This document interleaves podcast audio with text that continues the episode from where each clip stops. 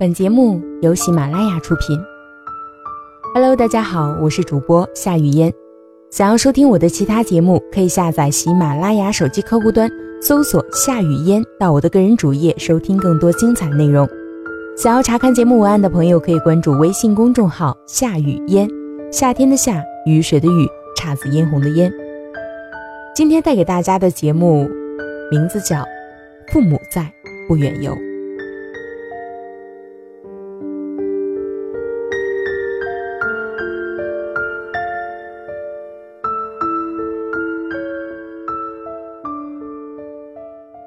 我十八岁离家，今年虚岁三十六，算起来，迄今的人生里，一半时间都在外面。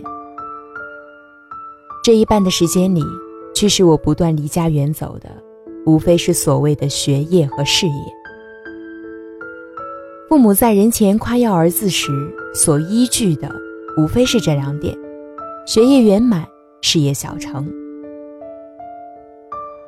自己回想起来，也觉得这一切理所当然，从未想过另一种可能。可以说，前三十年，父母和我共享了他的荣耀，但是，从现在起，我们要开始分食他的苦果。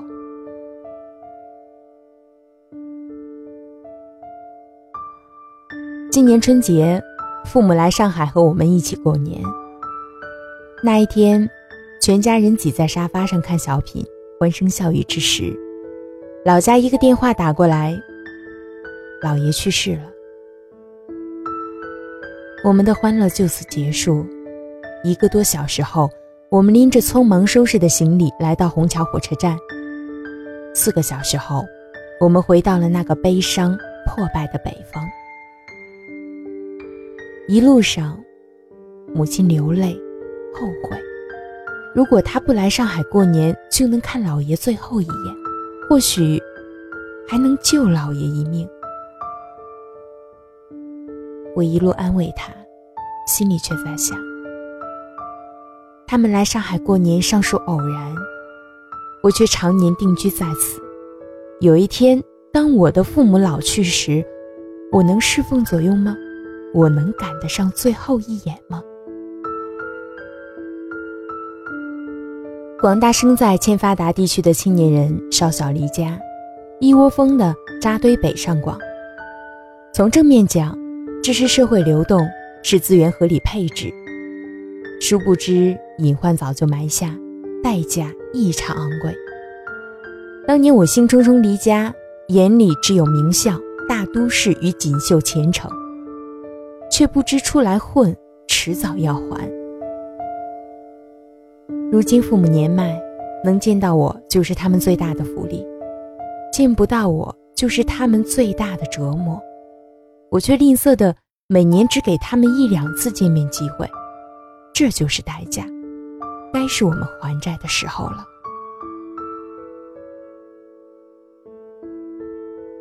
同样的事情也发生在农民工身上，几千年来安土重迁，如今却背井离乡。他们合力主演了三十年的经济神话，却留下了留守儿童和留守老人。更可悲的是，我们这些远离故土的人，并未因此获得他们的尊重与谅解。那些北上广的当地人，那些一辈子不曾离开父母半步的人，他们嘲笑外地人报恩父母的想法太陈旧，他们是回家过年为陋习。视春运为灾难，他们永远无法理解外地人那颗思乡的心，为何如此迫切，如此不通融。你向他们倾诉，他们一句话就给你顶回来：“哼，谁让你来的？你老老实实待在家乡，不就没这些麻烦了吗？”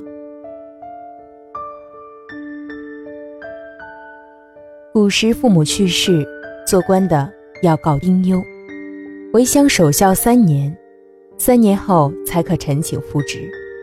即使普通百姓三年内也不得婚娶，如有特殊情况，必须在百日之内操办，叫做戒孝。据说曾国藩当年守孝挂帅，就是由咸丰皇帝亲自下旨戒孝的。放在今天，这样的规矩或许多余的可笑，但是现在，我却越来越觉出他的庄重。胡适的儿子出生时，正值新文化运动，这位新文化的领导人给儿子写了一首诗：“我要你做一个堂堂的人，不要你做我孝顺的儿子。”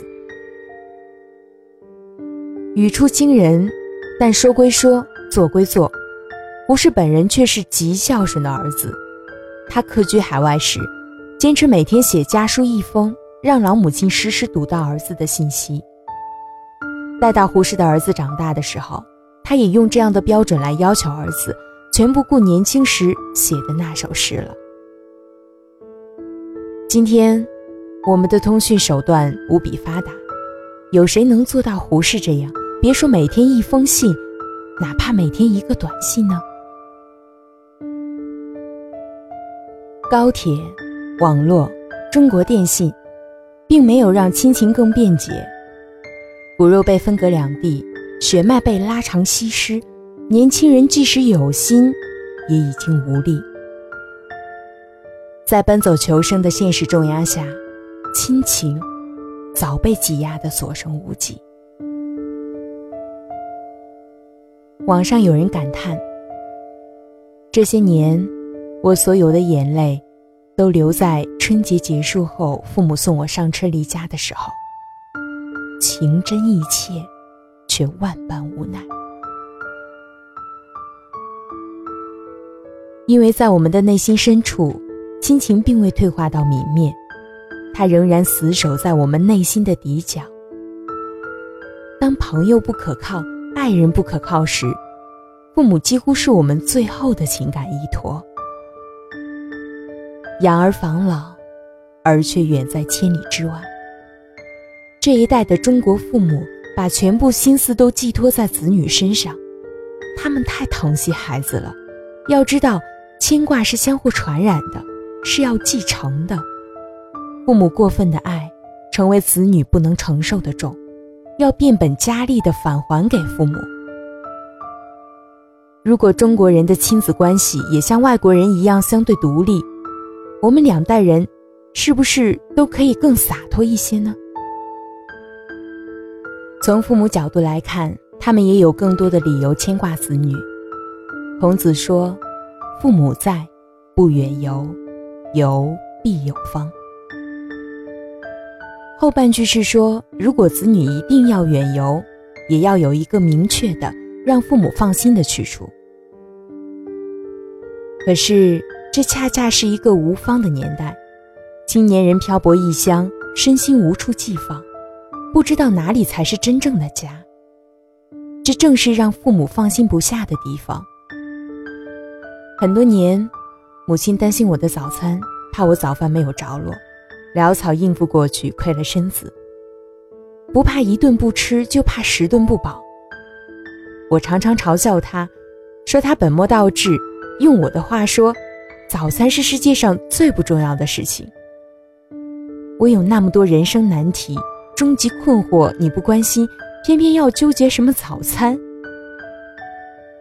可是今年，我体会到了他的深意。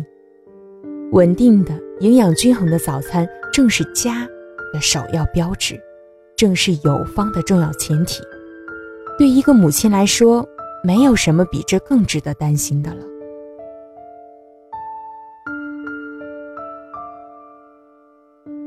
一位海外学子在日志上说：“我十九岁上曾发誓，父母去世之时守孝三年。如今我再发一誓，毕业后五年为期，纵其前程锦绣，亦。”决然回家，以全人子之心。还有人说，有人问我，为什么上完学不留在大城市，要回来工作？我说，因为家里有我的家人。我自认为，工作不是说签了牛逼的企业或者去了牛逼的地方你就牛逼了，工作不过是为了过一个自己喜欢的生活。我不喜欢去贡献自己的青春，建设别人的家乡。等到爹娘老死，还要赶着飞机回去，还不一定买得到票。少数人的回归和反抗让人钦佩，但另一个事实是，大部分人仍被时代裹挟，急慌慌踏上不归路，却忘了其身后还有另一条退路。人生在世，有的成了面子，有的成了里子。这话放在亲子关系上也成立。对父母来说，我就是他们的面子。我自幼学习好，不惹麻烦，上学工作都没让父母操心。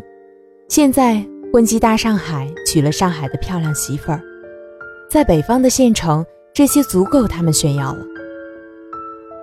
但其实，我不过是一张面子，我一点都不实用，我只有观赏价值，基本没有使用价值。父母不要我的钱，我也没能力为他们托关系走后门。我们相隔六省一市一千公里，每隔一星期或十天，我和他们通一个电话，一年回去一到两次，和他们朝夕相处的时间加起来也就半个月。对他们来说，我越来越只剩下象征意义。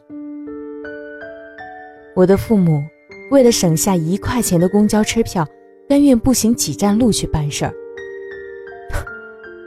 我在上海。一个月打车费上千，下一次馆子就够他们一个月生活费。我们好像生活在两个世界。万幸的是，我的父母还有一张里子，我的姐姐。她在省城衣食无忧，她把父母接到身边共同生活，给他们吃穿，带他们看病，陪他们聊天，忍受他们的争吵和絮叨。姐姐可能没有那么多值得吹嘘的头衔，却是一个尽职贴心的小棉袄。正因为有这样一个甘愿牺牲的李子，才有了我这个逍遥法外的面子。但是，我越来越不能原谅自己，尤其当父母六十岁以后，当父母的父母相继离世后，我越发意识到他们的孤独无助。做父母的。哪怕有十个子女，每一个也都是不可替代的。我不该以任何理由去推卸责任。今生还能和父母见多少次面？即使父母活到一百岁，你每年回家见一次，还能见多少次？这条微博在网上广为流传，每个人都在默算自己的数字。每一个数字都触目惊心，亲情在倒计时，永别似乎近在眼前。姥爷去世，我和父母踏上北去的高铁，列车长啸，以三百公里的时速追赶猝亡的老人，追赶逝去的亲情。此刻，我的父母已成孤儿，他们只剩下我们。而我们已经成人。那一夜，我在手机上悄悄几下，平生第一次，我发现了比生命、爱情、正义、写作更重要的事情。让我想起他们。我是雨嫣，在首都北京，祝您晚安。就在那美丽风景相伴的地方，我听到一声巨响，震彻山谷。就是那个秋天，再看不到爸爸的脸。他用他的双肩托起我重生的起点，黑暗中泪水沾满了双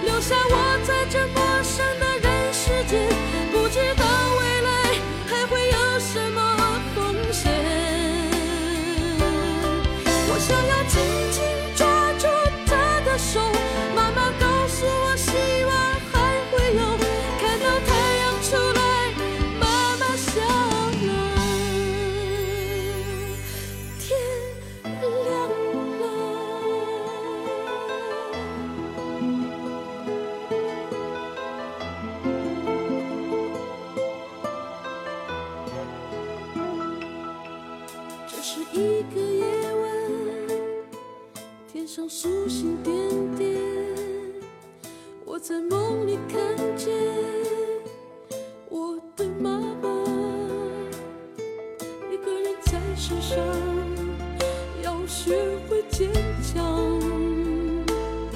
你不要离开不要伤害。我看到爸爸妈妈就这么走远留下我在这陌生的人世间。我愿为他建造一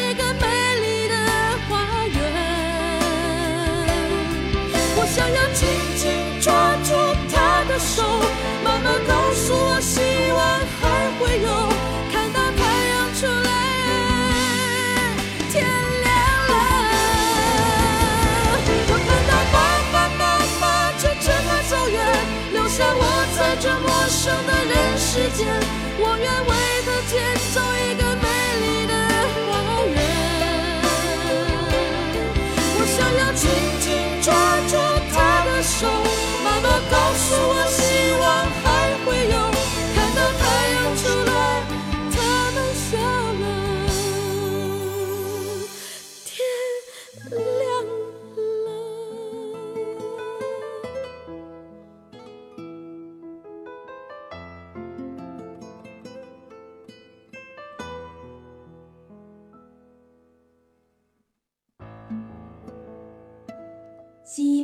想听我想听。